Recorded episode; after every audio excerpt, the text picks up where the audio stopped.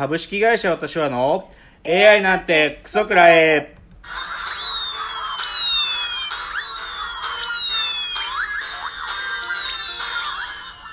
群馬が生んだ怪談時、株式会社私は社長の竹之内です。カルチャー修行中2代目アシスタントの箕浦ですこの番組は大喜利 AI を開発する株式会社私は社長の竹之内が AI のことなんかお構いなしに大好きなサブカルチャーについてサブカルリテラシーの低い社員に丁寧にレクチャー。言い換えれば無理やり話し相手になってもらう番組です。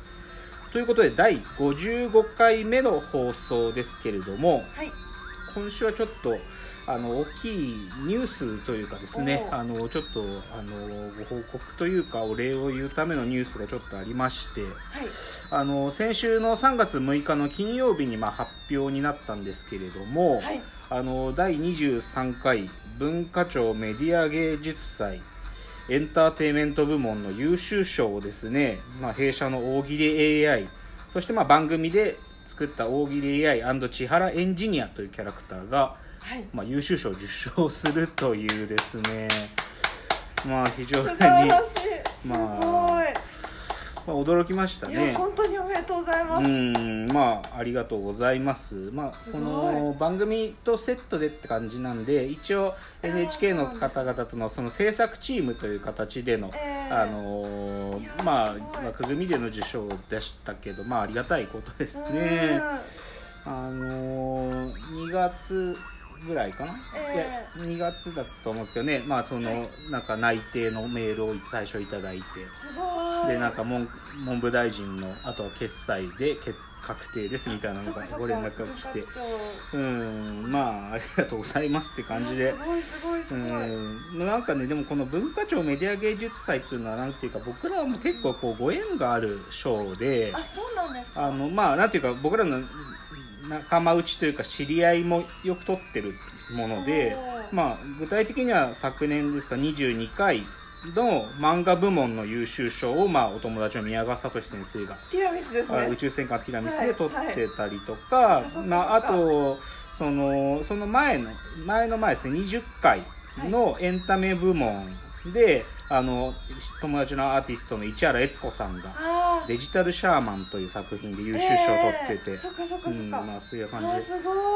だからねこのエンタメ部門っつうのもね確か20回がの時は「シン・ゴジラ」だったと思うんだけどね。いやすごい。シン・ゴジラと並んで。で去年が確かチコちゃんとうんチコちゃんが対象で TikTok が優秀賞の一つだったと思うんですよね。だからまあなんていうかそういうのはねなんかなんか明らかに格落ちなんじゃねえかと思いながらまあいただいたっていうのでまあちょっと栄誉光栄だっていうことであのありがとうございますということがまあちょっと先週からあったちょっと一つのニュースでございました。まあ、ちなみにあのジュニアさんにもですね、はい。あのこの件メールでこんなん取ったんですよ。つったらあのおめでとうございますということであのちょっとあの お食事も行ったりしてあそうだ。ってきました。はい。よかったですね、はい、というのが、まあ、あのちょっと大きいニュースでございました。ではここからは今週のラジオエンタメライフのお話。えっとですね、まあそういう文化庁からこんな賞をいただいておいてなんなんですけども、映像系には手を出すのは第10話が、まあ、また日曜日に放送されまして、今回のタイトルが、まあ、第10話「独自世界の対立」ということで、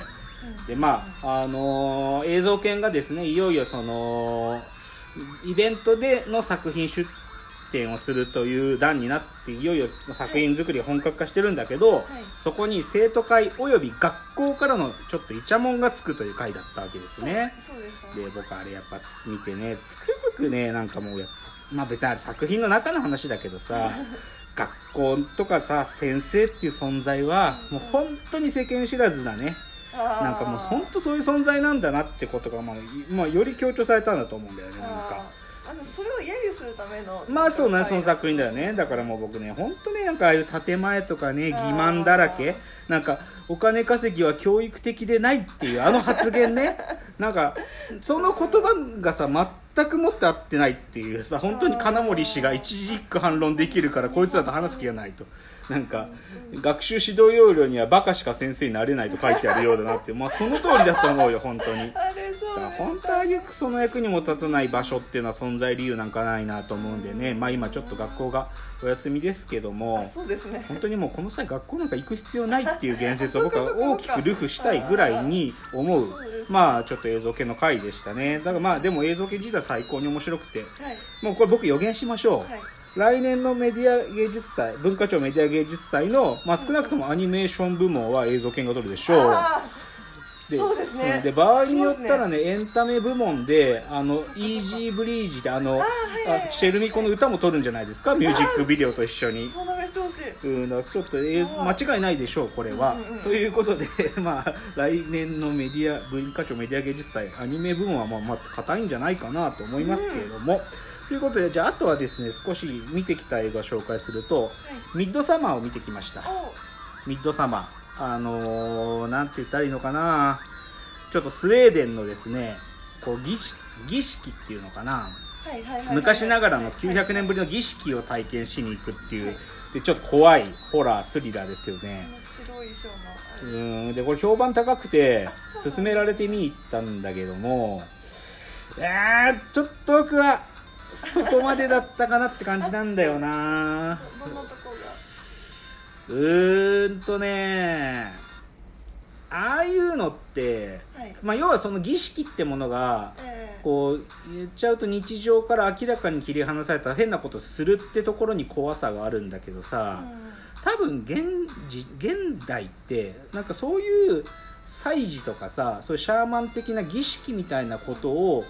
持ってこなくてもそれ以上に怖いことが現実世界で起こりまくるんだと思うんだよね。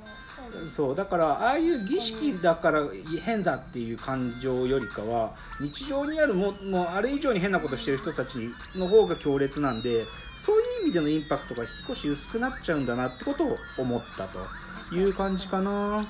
ていうのでちょっとミッドサマー見たんだけどちょっと僕はうん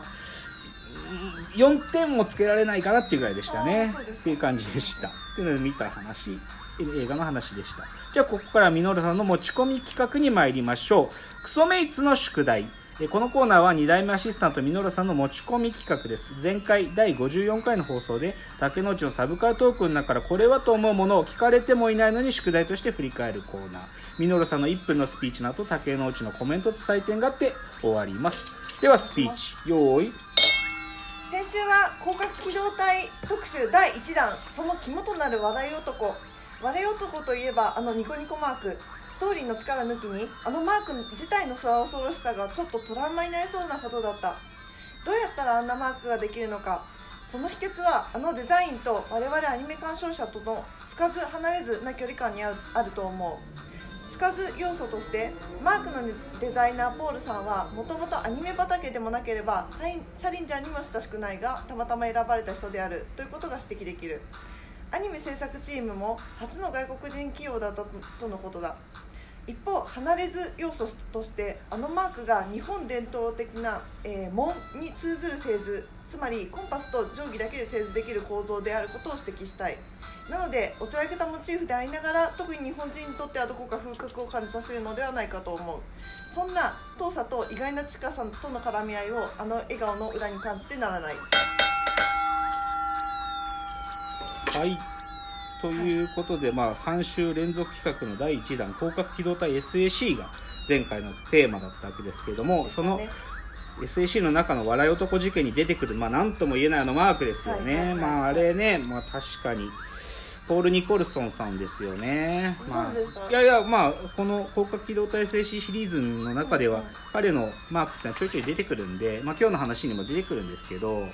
いやあれよく作られたよなと思う。本当にねあのマークっていうのはね。いやだから僕はねいやまあだからまあもうこれ有無を言わさずだと思うしで正直僕のねこれは個人的な欲望で言うとね、はい。僕はああいうタイポグラフィーはいつか勉強したい。ちゃんとへえへえあそうですかタイポグラフィーってい。うかああい。う